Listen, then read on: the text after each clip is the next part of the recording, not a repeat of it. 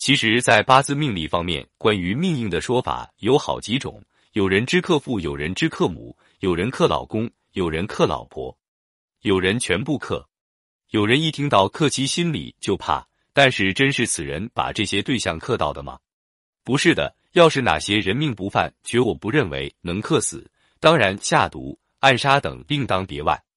只能这么说，所谓命硬，其实是非常可怜之人。命里中和某些六亲缘分很浅，绝不是这些人有什么特别大的杀伤力。那样说对某些可怜之人不公平。八字命硬的人怎么看？命硬主要看八字日主五行。如果一个人的八字日干五行太旺，就可以算是命硬了。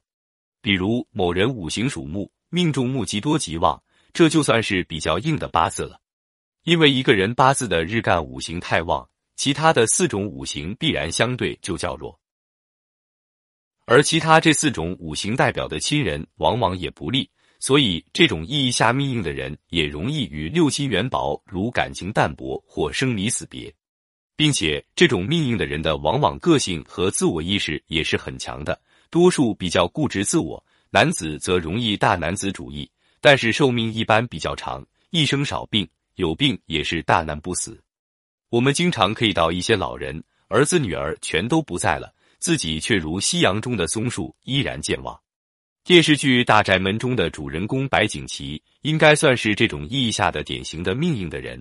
他不仅一生富贵，还长寿，屡次大难不死，还具备有独特的个性和气质，充满豪气，一生也充满着传奇色彩。八字命硬的人好不好呢？命硬不一定就肯定不好，也要看具体情况，要根据八字具体问题具体分析，不能一概而论、笼统回答。一般有两种情况：一种孤克的命硬，如果一个人八字日干五行很旺，而又缺财官或财官处于衰绝或有财官而被克绝，这在命理里就叫做身旺无一。这种情况下，如果八字不能入专旺格，而走的运又是令日干旺的运。就是旺上加旺，物极必反了。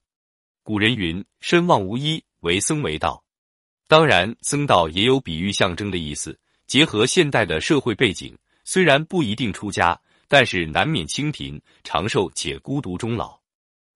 二种是有富贵的命运，如果日干五行很旺，为方便故，假设日干五行属木，如果其他五行搭配得当，一样可以有富有贵。比如木很旺。但是八字中透出火来，再透一点土，土代表财，没有被铭刻。如果大运走火土运，那也是不错的复命。或者木很旺，命中土和金，土为财，金为官，搭配恰当，再走土金运，也是不错的财官运。命硬的人该怎么办？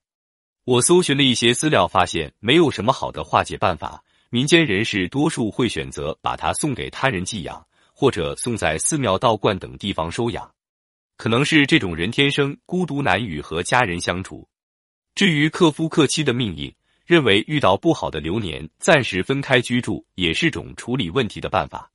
遇到别人说你命硬的时候，莫要恐慌，因为这种孤克的硬命和那种大富大贵的命一样，都是极少数的，不会那么容易就摊到你头上的。具体的吉凶因人而异，需要结合八字的命局和运局分析才能知道。